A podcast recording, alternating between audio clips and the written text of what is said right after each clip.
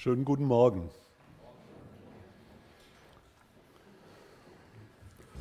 Bob wurde Zeuge eines Verbrechens. Er sah und hörte, wie ein Mann erschossen wurde. Und seitdem sagt er immer wieder, nicht schießen, nicht schießen, nicht schießen. Und dennoch zögert das Gericht, ihn als Zeugen einzuladen. Denn Bob ist kein Mensch, er ist ein Papagei. Wir werden heute über Zeugen sprechen. Wir werden heute Zeugen sehen, Zeugen des auferstandenen Herrn. Und wir werden sehen, wie wichtig Zeugen sind. Ihr könnt aufschlagen das Lukasevangelium Kapitel 24 und mein heutiger Abschnitt sind die Verse 36 bis 43. Lukas 24, die Verse 36 bis 43. Während sie aber davon redeten, trat Jesus selbst in ihre Mitte und er spricht zu ihnen, Friede sei mit euch. Aber bestürzt und voll Furcht meinten sie, einen Geist zu sehen, und er sprach zu ihnen, was seid ihr so erschrocken? Und warum steigen Zweifel auf in euren Herzen? Seht an meinen Händen und meinen Füßen, dass ich es bin. Rührt mich an und schaut, denn ein Geist hat nicht Fleisch und Knochen, wie ihr seht, dass ich es habe. Und indem er das sagte, zeigte er ihnen die Hände und die Füße. Da sie aber noch nicht glaubten vor Freude und sich verwunderten, sprach er zu ihnen, Habt ihr etwas zu essen hier? Da reichten sie ein Stück gebratenen Fisch und etwas Wabenhonig, und er nahm es und aß vor ihnen. Soweit der Bibeltext, ich bete nochmal mit uns. Unser Vater im Himmel, wir danken dir für diesen Bericht über die Auferstehung des Herrn und wir bitten dich, dass du uns Verständnis gibst, dass du uns hilfst, das auch in unserem eigenen Leben anzuwenden, Herr. Hilf uns, Herr, dein Wort zu verstehen und hab Dank nochmal für dein Wort. Amen. Ja, mit diesem Abschnitt biegen wir praktisch auf die Zielgerade ein im Lukasevangelium. Wir haben ja vor vielen Monaten damit begonnen, fortlaufend das Lukasevangelium zu betrachten. Und mit dieser Begebenheit und mit diesem Abschnitt sind wir im letzten, ja im letzten Kapitel, im letzten Bericht, kann man sagen, des Lukasevangeliums. Wir haben diesen Abschnitt aber auch noch mal in drei Teile unterteilt. Das heißt, ich werde nicht alles aus diesem letzten biblischen Bericht oder von Lukas äh, mit euch anschauen, sondern wir werden auch in den nächsten beiden Malen noch einmal darüber nachdenken. Der letzte Abschnitt des Lukas-Evangeliums beinhaltet Berichte über die Auferstehung Jesu und den Auferstandenen. Lukas berichtet insgesamt drei Begebenheiten. Erstens schreibt er von den Frauen, die nach dem Sabbat zum Grab gingen, aber der Leib des Herrn war nicht da. Und dann kam der Engel, der ihnen die Osterbotschaft verkündigte und sagte, der Herr ist auferstanden. Den zweiten Bericht hatten wir letzten Sonntag äh, angeschaut. Sebastian hatte uns die Begegnung des auferstandenen Herrn mit den sogenannten Emmaus-Jüngern ausgelegt. Und heute betrachten wir den dritten Bericht, in dem sich der auferstandene Herr Jesus den Aposteln offenbart. Wir haben also im Lukasevangelium nur zwei Berichte, in denen Menschen den auferstandenen Herrn sehen. Also einmal die Emmaus-Jünger und heute die verbliebenen Apostel. Der heutige Bericht schließt zeitlich direkt an die Begegnung mit den Emmaus-Jüngern an. Nach diesen, nachdem diese den auferstandenen Herrn begegnet waren, gingen sie also gleich zurück, in der gleichen Nacht noch zurück nach Jerusalem. zu den Aposteln und zu den mit ihnen versammelten Gläubigen zurück. Und dort wurden sie sogleich mit dem Auferstehungsgruß empfangen, der Herr ist wahrhaftig auferstanden. Und sie erfuhren dort, dass Petrus den auferstandenen Herrn gesehen hatte. Und dann berichten die Emmaus-Jünger von ihrer Begegnung mit dem Herrn. Und ich kann mir das so richtig lebendig vorstellen. Das ist ja nicht so, wie wenn wir das manchmal lesen, sondern die müssen ja total außer sich gewesen sein. Was? Ihr habt den Herrn gesehen? Was hat er denn gesagt? Wie habt ihr ihn erkannt? Und dann haben sie berichtet, wie der Herr Jesus ihnen aus der Schrift erklärt hat, dass er sterben und auferstehen muss.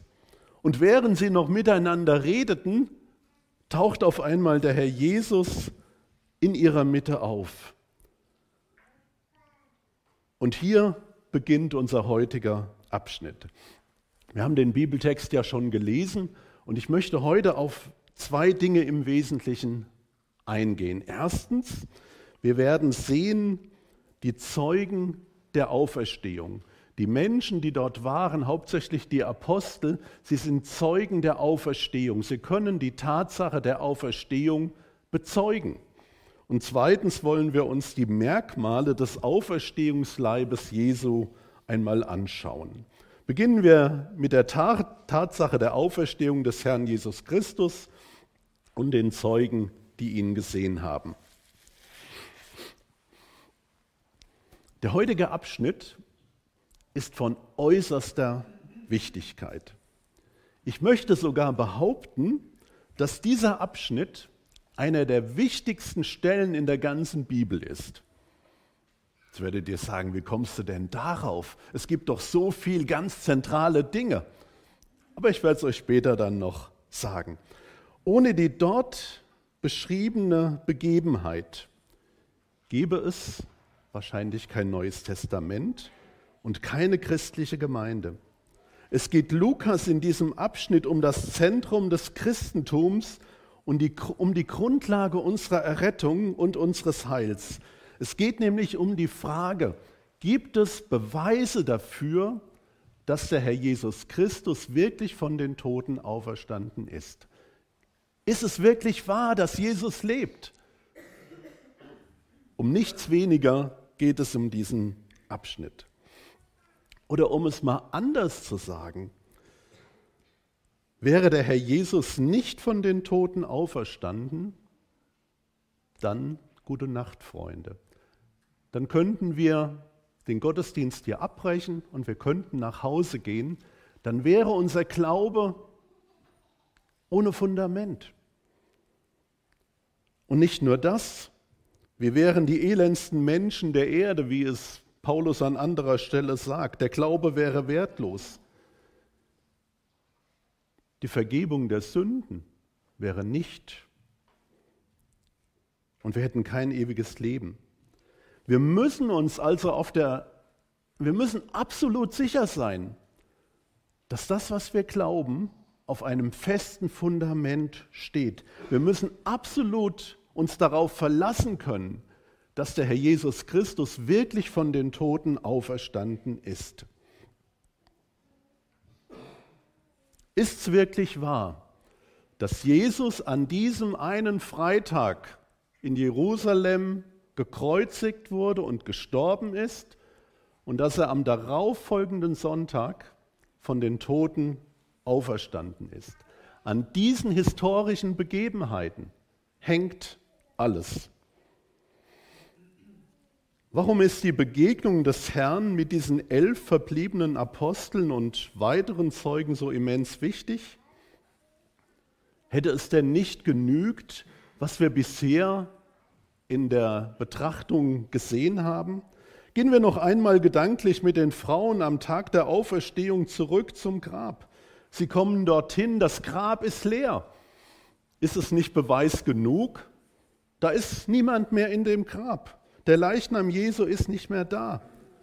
Und wir müssen sagen, das allein genügt uns nicht. Und dann kamen noch diese beiden Männer in glänzenden Kleidern, die Engel, und sie verkündigten die folgende Botschaft. Was sucht ihr den Lebenden bei den Toten? Er ist nicht hier, er ist auferstanden. Hätte denn nicht die Botschaft der Engel genügt, zu sagen, der Herr ist auferstanden? Das müsst ihr einfach glauben. Oder hätte nicht genügt, dass der Herr Jesus selbst davon sprach, dass er sterben muss und wieder auferstehen wird, wie das dann auch die Engel am leeren Grab bezeugten?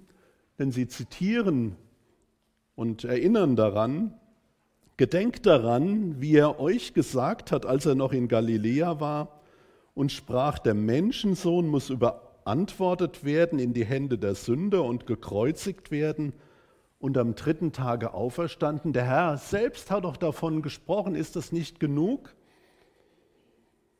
Und dann haben wir in der letzten Predigt von Sebastian gehört, da waren diese zwei Emmaus-Jünger, die sogenannten Emmaus-Jünger, weil sie nach Emmaus gingen und sie hatten eine Begegnung mit dem Herrn Jesus. Und sie waren Zeugen, dass der Herr Jesus auferstanden ist. Und dann hat der Herr Jesus Christus selbst ihnen aus der Schrift erklärt und bezeugt, dass doch alles über seinen Tod, über seine Kreuzigung und über seine Auferstehung doch bereits in der Schrift steht. Und hätten sie nicht sagen können, ja, wir haben es doch gelesen in der Schrift, wir haben doch die Schrift, das Alte Testament. Hätte das denn nicht genügt? Normalerweise würden wir sagen, ja, es steht doch so geschrieben. Aber eins war noch zentral wichtig, nämlich den Auferstandenen selbst zu sehen. Das leere Grab, die Botschaft der Engel, die Heilige Schrift und die Aussagen Jesu, das ist alles wichtig, aber es fehlt der entscheidende Beweis. Es fehlt der Beweis, dass dieser Jesus von Nazareth wirklich der von Gott gesandte Retter und Erlöser ist, dass er der Messias ist, dass er tatsächlich von den Toten auferstanden ist. Und da können wir uns nicht auf ein leeres Grab allein berufen. Wir müssen Beweise haben, dass der Herr Jesus Christus wirklich von den Toten auferstanden ist. Wir brauchen einen Zeugen. Wir brauchen nicht nur einen Zeugen, wir brauchen mindestens zwei Zeugen. Und wir brauchen Zeugen, die glaubwürdig sind und glücklicherweise haben wir nicht nur einen oder zwei Zeugen, die das bezeugen können, sondern mehrere.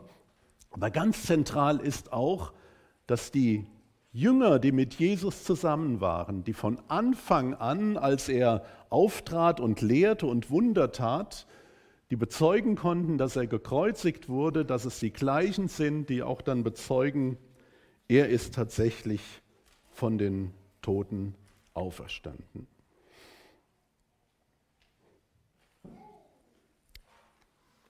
Und manchmal, ich denke, wir müssen uns ein bisschen in die Situation der Jünger hineinversetzen. Für uns ist es doch heute ganz klar, oder? Wir alle, oder ich gehe mal davon aus, dass die meisten zumindest glauben, der Herr Jesus ist doch von den Toten auferstanden. Wir haben es doch in der Schrift bezeugt. Aber wir müssen uns jetzt noch einmal in die Situation der Jünger damals hineinversetzen. Wir hatten es ja gehört, was die Emmaus-Jünger gesagt hatten. Wir hofften, er sei es, der Israel erlösen würde. Und sie hatten die Vorstellung, dass der Herr Jesus kommt, dass er sie vielleicht von den Römern befreit, dass er dieses große Reich Israel wiederherstellt, wie es damals unter König David oder König Salomo war, und dass er wieder dieses Reich Israel zu einer Blüte bringt und von den Feinden befreit. Aber dann wurde ihre Hoffnung auf einmal zerstört. Sie haben ja gar nicht damit gerechnet, dass der Herr Jesus sterben wird. Und sie haben auch gar nicht damit gerechnet, dass er von den Toten auferstehen wird. Wenn wir uns jetzt noch mal erinnern, was wir so im Laufe des Lukas-Evangeliums betrachtet haben, da hat der Herr Jesus immer wieder davon gesprochen: Wir gehen jetzt nach Jerusalem, ich werde sterben und am dritten Tage werde ich von den Toten auferstehen. Und die Jünger haben es einfach nicht verstanden, sie haben es einfach nicht erfasst, sie konnten das einfach nicht glauben. Sie haben mit einer völlig anderen Ausgang gerechnet. Und als der Herr Jesus dann gekreuzigt wurde, als er am Kreuz für unsere Sünden gestorben ist, dann haben sie auch nicht damit gerechnet, dass er von den Toten aufersteht. Sie waren am Boden zerstört. Der ganze Traum, ihr ganzer Traum ist geplatzt. Und so war es zentral wichtig, dass der Herr Jesus Christus, der auferstandene Herr, sich ihnen dann offenbart und in ihre Mitte tritt und deutlich macht, schaut mal, ich bin es. Ich bin von den Toten auferstanden. Es gab eine persönliche Begegnung dieser verbliebenen Apostel mit dem Herrn Jesus. Sie haben es nicht von Dritten gehört.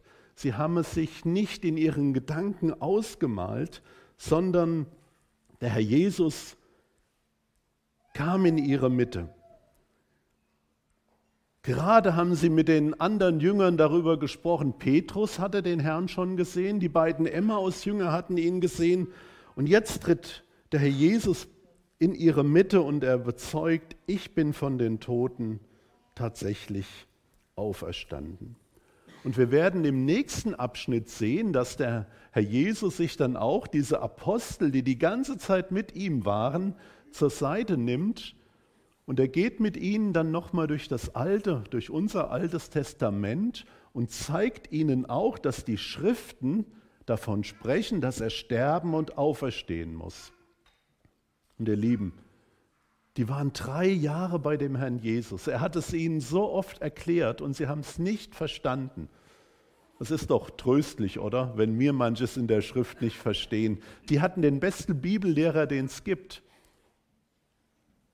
Und wir verstehen auch manchmal nicht alles. Manchmal sind wir auch schwer von Begriff, obwohl es steht auch da. Aber der Herr Jesus musste auch ihn dann nochmal deutlich machen, schaut mal, es muss alles erfüllt werden, was von mir geschrieben steht im Gesetz des Mose und in den Propheten und Psalmen. Und dann heißt es, da öffnet er ihnen das Verständnis, dass sie die Schrift verstanden und er sprach zu ihnen, so steht's geschrieben, dass der Christus leiden wird und auferstehen von den Toten am dritten Tag. Ich weiß nicht, wer nächste Woche die Predigt hat, aber ich freue mich darauf, wenn wir das dann nochmal, ich gehe mal davon aus, dass es dann nächste Woche in der Predigt kommt, dass derjenige dann aufzeigt, schaut mal, im Alten Testament ist das doch alles hier aufgeführt. Oh, das ist eine aufregende Predigt. Ja, und dann geht der Herr Jesus weiter und dann kommen wir zu dem Abschnitt, der sogar danach kommt. Und dann macht er deutlich, wisst ihr, was ihr sein müsst, ihr Lieben? Ihr müsst jetzt Zeugen der Auferstehung sein.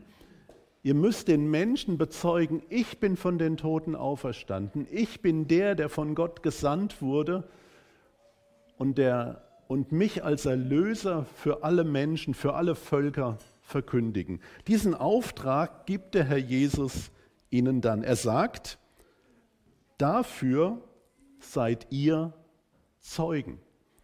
Und Lukas macht es auch noch mal in der Apostelgeschichte deutlich, gleich am Anfang, Kapitel 1, Verse 7 und 8. Er aber sprach zu ihnen, aber ihr werdet die Kraft des Heiligen Geistes empfangen, der auf euch kommen wird, und ihr werdet meine Zeugen sein in Jerusalem und in ganz Judäa und Samarien und bis an das Ende der Erde.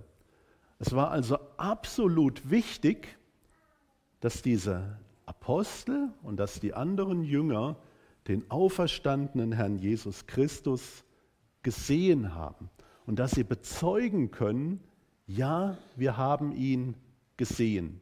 Wir verlassen uns nicht auf andere Dinge, sondern wir haben ihn persönlich gesehen. Und um Zeugen des auferstandenen Herrn zu sein, mussten sie ihm persönlich begegnet sein.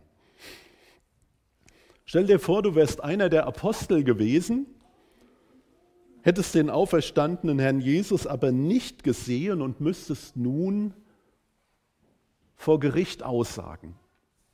Da fragt der Richter, können Sie beweisen, dass dieser Jesus von den Toten auferstanden ist? Ja, ich war am Grab und das Grab war leer.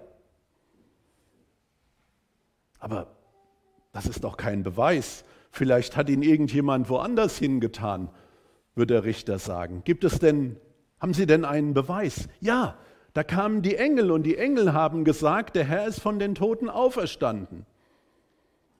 Dann sagt der Richter, ja, dann sollen die Engel hierher kommen und es bitte bezeugen, aber haben Sie ihn denn gesehen?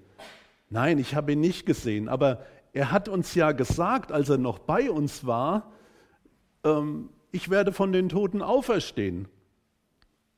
Ja, aber das allein genügt mir doch auch nicht. Seht ihr, das hält vor Gericht irgendwie nicht stand. Und auch die Menschen, die damals den Aposteln zugehört haben, ja, habt ihr denn keine Beweise? Könnt ihr nicht beweisen, der Herr ist wirklich auferstanden?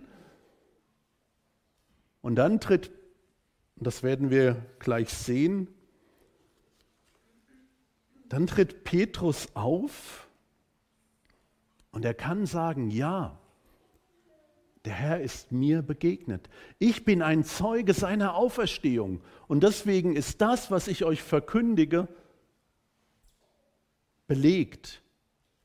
Es ist nicht in meinen Gedanken entstanden, sondern es ist eine historische Tatsache, die ich bezeugen kann. Bezeugen. Und nicht nur er, sondern auch die anderen Apostel, die anderen Jünger, die den Herrn gesehen haben, konnten bezeugen, ja, der Herr ist tatsächlich auferstanden. Und Paulus berichtet später einmal davon im äh, Brief an die Korinther. Da schreibt er, wer den Herrn alles gesehen hat. Und er sagt, ja, da waren auf einmal 500 Gläubige, 500 Brüder zusammen, die haben alle dem Herrn Jesus gesehen.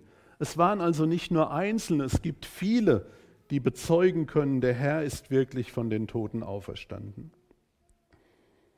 Und wenn wir dann einen Schritt weiter gehen, das Lukas-Evangelium geht ja im Grunde in der Apostelgeschichte weiter. Und dann fangen die Apostel an und sie verkündigen das Evangelium am Pfingsttag, als der Heilige Geist auf Petrus und die anderen Jünger gekommen waren. Dann verkündigen sie das Evangelium. Und dann sagen sie unter anderem Folgendes. Ihr Männer von Israel, hört diese Worte. Jesus von Nazareth, von Gott unter euch ausgewiesen durch mächtige Taten und Wunder und Zeichen, die Gott durch ihn in eurer Mitte getan hat, wie ihr selbst wisst. Diesen Mann, der durch Gottes Ratschluss und Vorsehung dahingegeben war, habt ihr durch die Hand der Ungerechten ans Kreuz geschlagen und umgebracht. Den hat Gott auferweckt und hat ihn befreit aus den Wehen des Todes, denn es war unmöglich, dass er vom Tod festgehalten werde. Und dann zitiert Petrus aus dem Alten Testament, aus dem Psalmen, wo David von der Auferstehung des Herrn gesprochen hat. Und dann endet er mit der Aussage, diesen Jesus hat Gott auferweckt. Das sind wir alle Zeugen. Wir können das alle bezeugen. Da ist jemand von den Toten auferstanden. Der Herr ist von den Toten auferstanden. Was für eine Aussage. Petrus bezeugt nicht, ich habe gehört, er ist auferstanden. Er sagt, ich bin Zeuge dafür, ich habe ihn gesehen. Es ist wirklich wahr, er ist von den Toten auferstanden. Und in Apostelgeschichte 3 hören wir ähnliches.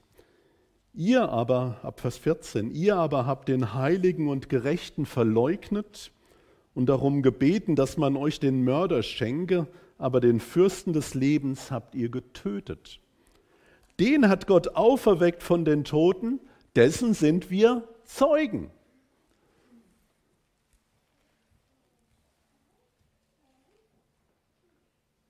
Und ihr Lieben, eins muss uns klar sein. Die Jünger selbst haben nicht damit gerechnet, dass der Herr von den Toten aufersteht. Man sagt manchmal, ja, sie haben sich das gewünscht, dass er von den Toten aufersteht. Es ist in ihren Gedanken passiert und deswegen äh, waren sie so davon überzeugt und dann haben sie das geglaubt, selbst geglaubt und dann haben sie das verkündigt. Das ist genau das Gegenteil der Fall. Sie haben nicht damit gerechnet, dass Jesus von den Toten aufersteht. Sie waren erschrocken, sie haben gedacht, ach, da ist ein Geist, der jetzt plötzlich zu uns kommt. Selbst dann haben sie es noch nicht erfasst. Das war nicht das, was die Jünger geglaubt hatten. Jesus musste sie davon überzeugen, schaut mal, ich bin der Auferstandene. Es war für sie keine subjektive Erfahrung, nein, es war eine historische Tatsache. An einem bestimmten Tag ist der Herr gestorben und am Son also am Freitag und am Sonntag darauf ist er von den Toten auferstanden. Der Auferstandene wurde gesehen und bezeugt durch die Apostel. Und dieses Zeugnis der Apostel haben wir heute in der Heiligen Schrift. Lukas hat, hat dafür gesorgt, dass dieses aufgeschrieben wurde. Ich hatte vorhin ja gesagt, vielleicht ist das eine der wichtigsten Stellen im Neuen Testament. Wieso komme ich eigentlich darauf? Hätten die Apostel den auferstandenen Herrn nicht gesehen, wären sie nicht Zeugen seiner Auferstehung gewesen. Dann hätten sie auch nicht verkündigen können, der Herr ist tatsächlich auferstanden. Dann hätten wir bestenfalls Berichte davon, was sie mit dem Herrn Jesus erlebt hatten, seine Wunder und die verschiedenen Dinge. Und dann? Dann hätten wir keine Grundlage. Aber jetzt bezeugen sie, ja, er ist von den Toten auferstanden. Und das ist der erste Punkt, den ich aus diesem Abschnitt für mich mitnehme, aber auch, auch euch mitgeben möchte. Die Jünger, die Apostel, sind Zeugen der Auferstehung. Und sie konnten bezeugen, der Herr ist tatsächlich auferstanden. Und ihr wisst, wenn man sich mit so einem Text beschäftigt, dann kann man noch ganz viele Ausführungen machen. Und manchmal neige ich dazu und sage, ja, das könnten wir jetzt noch äh, damit hineinpacken. Und ich habe mal versucht, hieraus noch sieben kurze Punkte zu machen. Ich habe das einfach mal ganz eng zusammengefasst und man hat jetzt noch ein paar Möglichkeiten, das auch weiter zu denken. Erstens, ohne die Auferstehung Jesu ist das Erlösungswerk unvollständig. Erst die Auferstehung bezeugt, dass der Herr der von Gott gesandte Retter ist und dass Gott das Opfer angenommen hat. Zweitens, die Auferstehung oder der Auferstehung folgt die Himmelfahrt und die Verherrlichung des Auferstandenen und seine Einsetzung als Richter der Welt. Drittens ist die Auferstehung Jesu die Grundlage für die Auferstehung der Gläubigen und auch ihrer Verherrlichung. Und viertens ist mir aufgefallen, dass wir eigentlich sehr wenig über die Auferstehung reden. Wir sprechen immer davon, der Herr Jesus ist für mich gestorben, er ist für meine Sünden gestorben. Er ist mein Heiland, er ist mein Retter. Das stimmt. Und ich werde nicht müde, darüber zu reden. Ja, der Herr Jesus ist am Kreuz für unsere Schuld gestorben. Er ist von Gott in die Welt gesandt, um uns mit Gott zu versöhnen. Diese Botschaft ach, die, für die brennen wir.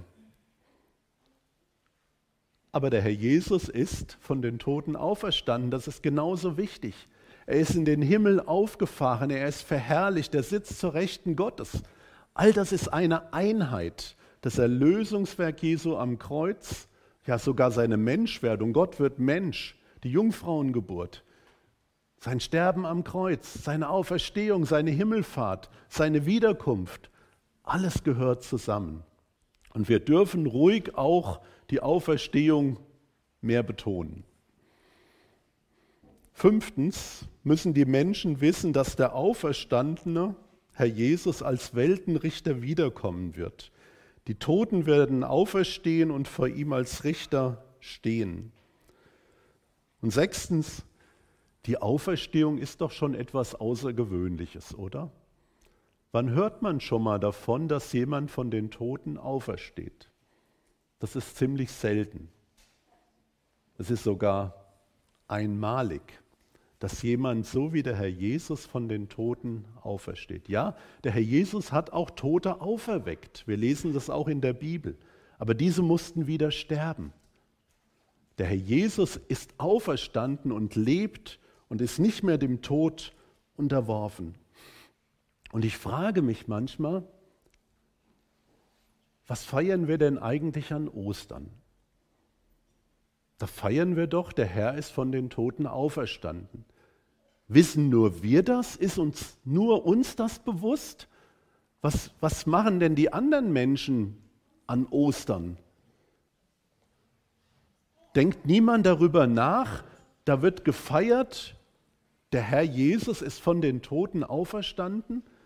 Und jeder, der doch etwas darüber nachdenkt, warum feiern wir denn wirklich Ostern und er kommt auf diesen Punkt, ja, der Herr ist von den Toten auferstanden, da muss man doch weiter darüber nachdenken und zumindest fragen, ist es wirklich wahr, was wir da feiern? Ist es wirklich wahr, was die Christen da verkündigen?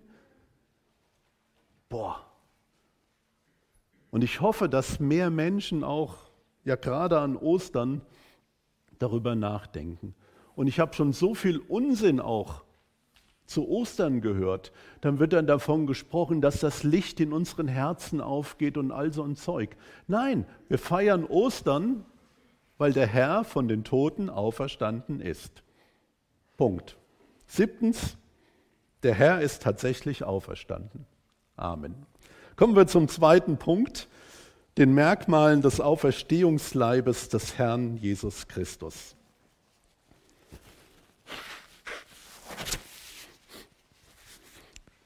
In diesem Abschnitt spricht Lukas nicht nur über die Frage, ist denn wirklich wahr, dass Jesus von den Toten auferstanden ist, beziehungsweise er stellt uns die Zeugen seiner Auferstehung vor, sondern er spricht auch über die Natur des Auferstehungsleibes Jesu. Lesen wir nochmal ab Vers 39. Seht meine Hände und Füße, ich bin selber. Fasst mich an und seht, denn ein Geist hat nicht Fleisch und Knochen, wie ihr seht, dass ich sie habe. Und als er das gesagt hatte, zeigte, zeigte er ihnen seine Hände und Füße. Und da sie es aber noch nicht glauben konnten vor Freude und sich verwunderten, sprach er zu ihnen, habt ihr etwas zu essen? Und sie legten ihm ein Stück Fisch vor, gebratenen Fisch vor, und er nahm's und aß vor ihnen. In diesem Abschnitt legt Lukas, wie gesagt, nicht nur Fokus auf die Zeugen der Auferstehung, sondern auch auf den Leib der Auferstehung. Wir wollen daher beobachten, was Lukas uns über das Wesen des Auferstehungsleibes mitteilt. Und diese Information möchte ich dann noch durch einige andere neutestamentliche Bibelstellen ergänzen. Als der Herr Jesus zu ihnen hineintrat, fürchteten sie sich und dachten, es wäre ein Geist. So schreibt es Lukas. Der Herr selbst musste sie überzeugen, dass er kein Geist ist, sondern dass er, der auferstandene Herr, einen Auferstehungsleib aus Fleisch und Blut hat. Und er tut es auf dreifache Weise.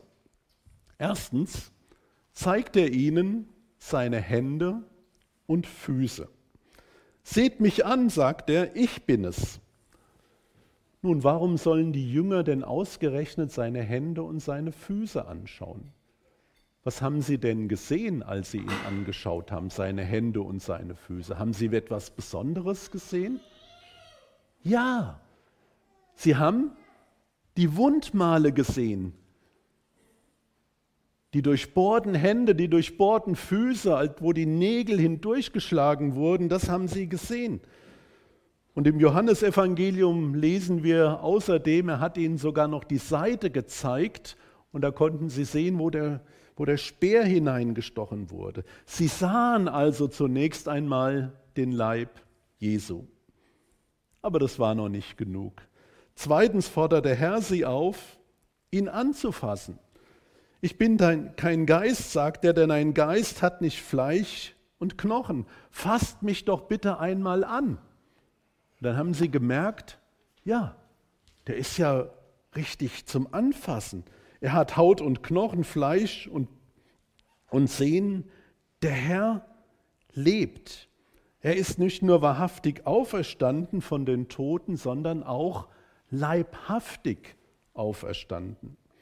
Und das Dritte, das uns dann hier noch berichtet wird, der Auferstandene ist. Habt ihr etwas zu essen da, sagt er. Und dann isst er diesen leckeren Fisch. In einer Übersetzung steht sogar Fisch mit Wabenhonig. Ich weiß nicht, ob ihr das Rezept kennt. Ist auch nicht so wichtig und ausschlaggebend. Wichtig ist hier, der auferstandene Herr hat gegessen. Und dazu braucht man einen Leib. Und das ist der dritte Beweis, dass er leiblich auferstanden ist. Also es ist für, für Lukas wichtig, hier zu bezeugen, der Herr ist nicht Geist, sondern er ist leiblich auferstanden. Es handelt sich um eine leibliche Auferstehung. Soweit unser Text, aber ich möchte das noch etwas ergänzen. Zunächst möchte ich einige Dinge nennen, die dieser Text nämlich widerlegt. Erstens widerlegt der Abschnitt, dass der Herr in unseren Herzen oder in den Herzen und Gedanken der Jünger weiterlebt. Wir hören das manchmal oder wenn wir auch äh, irgendwelche Traueranzeigen lesen, dann steht es ungefähr so dann auch im Text. Du wirst immer bei uns sein.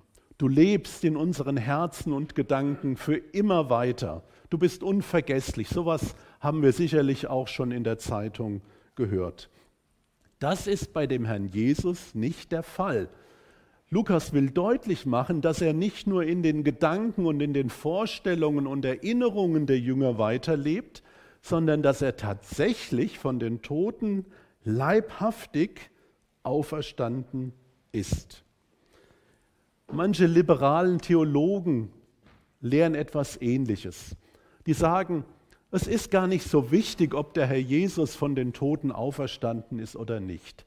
Hauptsache, er ist für dich, also in deinen Vorstellungen auferstanden. Wenn du das glauben kannst, dass er von den Toten auferstanden ist, Klammer auf, und es hilft dir, Klammer zu, dann ist doch alles in Ordnung. Das will Lukas nicht sagen. Lukas will sagen, der Herr Jesus ist leibhaftig auferstanden und die Jünger haben ihn gesehen, sie haben ihn angefasst und er hat ihnen sogar den Fisch weggegessen. Das ist das, was Lukas deutlich machen will. Zweitens widerlegt dieser Abschnitt, dass nur die Seele Jesu weiterlebt. Wir glauben ja im Allgemeinen an die Unsterblichkeit der Seele. Also auch wenn der Körper stirbt, die Seele lebt weiter. Sie hört dann nicht auf zu existieren. Aber Lukas geht einen Schritt weiter. Er sagt, nein, das will ich nicht sagen, sondern der Herr ist leibhaftig von den Toten auferstanden. Das ist etwas anderes, wie wenn nur eine Seele weiter existiert oder ein Geist. Es handelt sich hier nicht um den Geist, sondern um den auferstandenen leiblichen Herrn Jesus. Also dieser Abschnitt bezeugt eindeutig die leibliche Auferstehung des Herrn. Und ich möchte das noch etwas ergänzen durch andere Bibelstellen. Der Leib des Herrn ist nämlich der gleiche, der Leib des auferstandenen Herrn ist nämlich der gleiche, der auch ins Grab gelegt wurde. Welche Beweise können wir hierfür vorbringen? Na, erstens war es genau der Leichnam, der ins Grab von Josef von Arimathea gelegt wurde und der wurde auferweckt. Als die Frauen am Morgen zum Grab gingen, was sahen sie da? Sahen sie da noch einen Leib, der so langsam vor sich hin verweste? Nein, sie sahen nur die Leintücher, in denen er hineingewickelt war. Der Leib war weg. Würde es sich um einen anderen Leib handeln, dann hätte dieser Leib noch dagelegen. Der zweite Beweis sind die Wundmale, die der Herr Jesus ihnen gezeigt hat. Das ist der gleiche Leib, der von den Toten auferweckt wurde. Ich glaube, es ist wichtig, dass wir uns an dieser Stelle nicht verwirren lassen, weil auch wir erfahren, dass sich der Auferstehungsleib dennoch von unseren Leibern unterscheidet. Wir haben gesehen, es handelt sich wirklich um eine leibliche Auferstehung, aber der Auferstehungsleib ist dennoch anders wie unsere Leiber, die wir hier haben. Wir haben nämlich gesehen, bei den Emmaus-Jüngern verschwand er plötzlich. Und hier ist er plötzlich im Raum. Es handelt sich um einen verherrlichten Leib. Der Auferstehungsleib ist in dieser Hinsicht schon anders als unsere Leiber. Das müssen wir also auch erkennen. Also wichtig ist aber, dass wir verstehen, der Herr ist leibhaftig auferstanden. Es handelt sich nicht um eine Vorstellung, es handelt sich nicht um eine geistliche Auferstehung, sondern es ist eine reale Auferstehung, wo der alte Leib von den Toten auferweckt wurde. Und auch hier möchte ich einige weitere Statements bringen, auch wieder kurz und das etwas auf uns anwenden. Erstens lehrt die Schrift die Auferstehung der Toten. Alle Toten werden Auferstehung, auferstehen. Das ist eine klare Lehre der Heiligen Schrift. Paulus schreibt zum Beispiel im 1. Korintherbrief, Kapitel 15, Vers 21, denn da durch einen Menschen der Tod gekommen ist, damit meint er Adam, so kommt auch durch einen Menschen die Auferstehung der Toten. Und dieser eine Mensch ist der Herr Jesus Christus. Und der Herr Jesus hat selbst Folgendes gesagt. Wundert euch nicht darüber. Es kommt die Stunde, in der alle, die in den Gräbern sind, seine Stimme hören werden und es werden hervorgehen, die Gutes getan haben zur Auferstehung des Lebens, die aber Böses getan haben zur Auferstehung des Gerichts. Also die Auferstehung der Toten wird eindeutig in der Schrift gelehrt. Paulus lehrt sogar, dass die Auferstehung Jesu der Beweis ist, dass die Toten auferstehen. Er schreibt dann im Korintherbrief weiter, denn wenn die Toten nicht auferstehen, so ist auch Christus nicht auferstanden.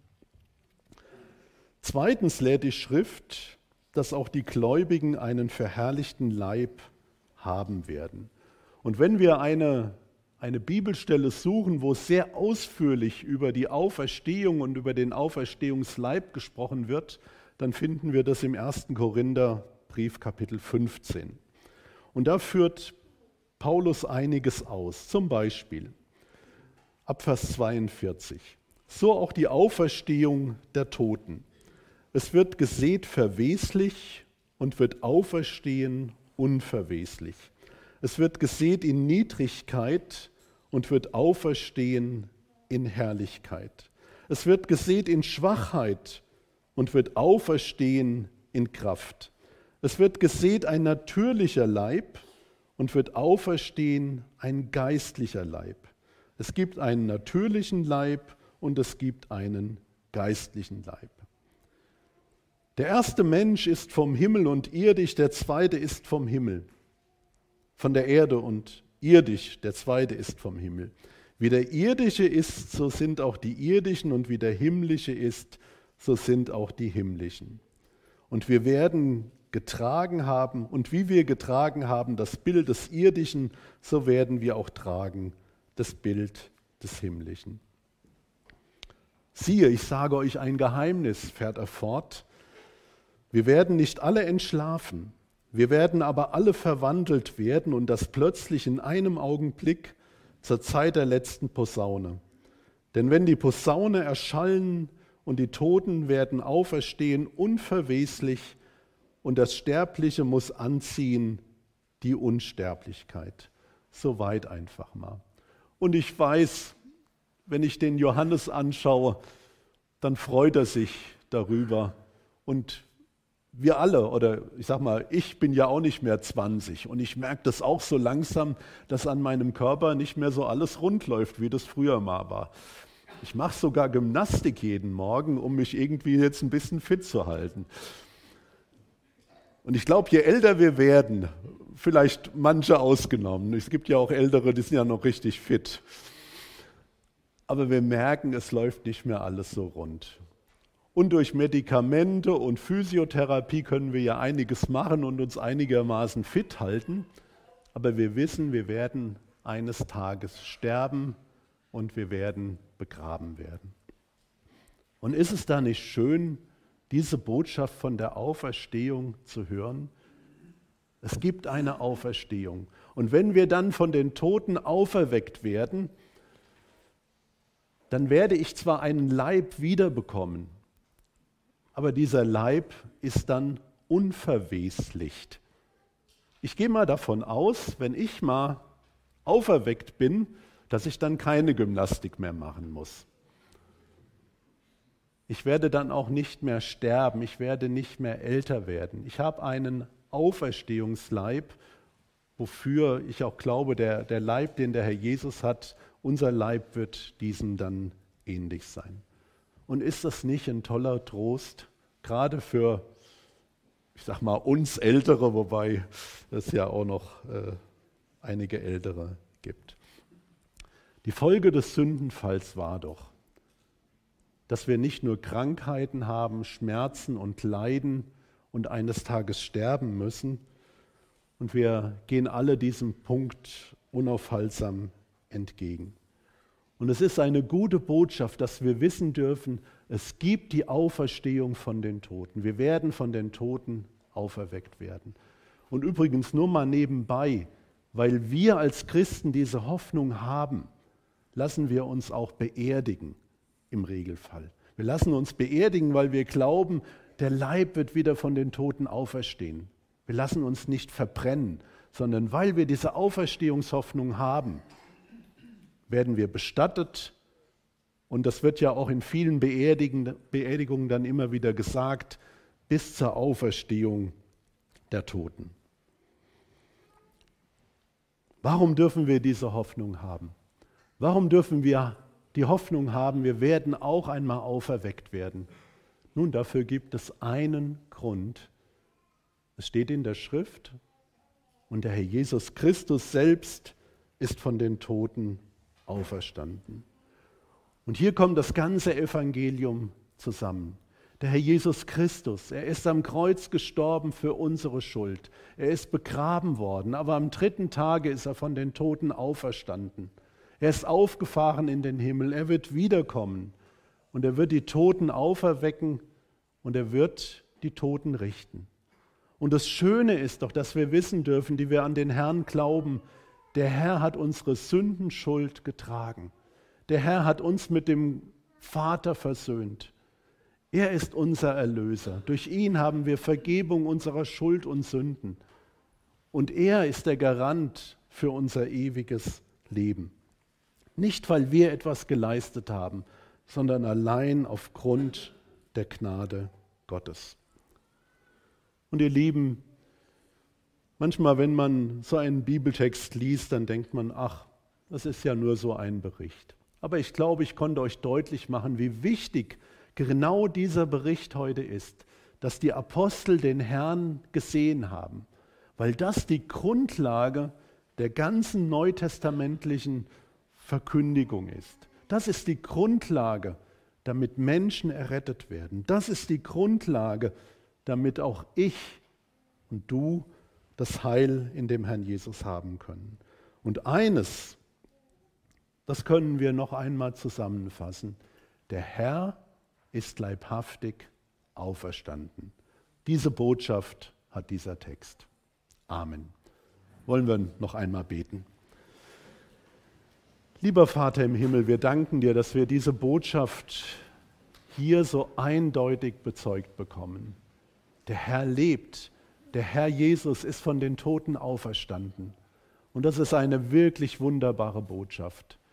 Denn es ist einmal gut, das zu hören, dass der Herr, Herr Jesus wirklich auferstanden ist, dass du sein Opfer angenommen hast. Aber wir dürfen auch bezeugen, ich weiß, dass mein Erlöser lebt. Ja, der Herr Jesus ist von den Toten auferstanden und wir dürfen dem Zeugnis der Apostel, wie es heute in der Heiligen Schrift bezeugt ist, glauben.